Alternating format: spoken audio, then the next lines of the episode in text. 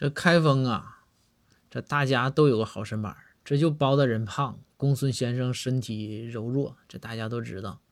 这俩人一想说，这身体这是革命的本钱呢，所以说两个人就相约说，咱俩夜跑，咱不能让其他人给咱俩落下，咱也得练个好体格子。这公孙那没问题。这于是啊，晚上这公孙呐陪着包大人两个人呢，就在这开封府大街上就跑起来。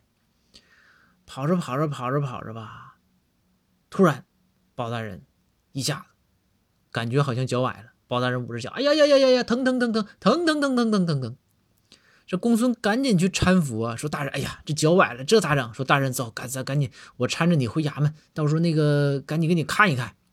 这包大人说不用不用不用不用，哎，那个前面你看看前面，呃，那个扶到前面坐一会儿休息一下就行了。